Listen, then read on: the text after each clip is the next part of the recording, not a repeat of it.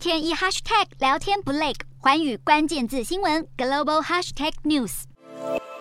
受到了俄乌战争的影响，菲律宾国内的肥料价格高涨，导致农民是叫苦连连。为此，总统小马可是表示，将亲自致信给中国、俄罗斯、印尼等等国家，希望能够借由政府间的协商，能够商谈到更优惠的肥料进口价格，来解决国内的粮食问题。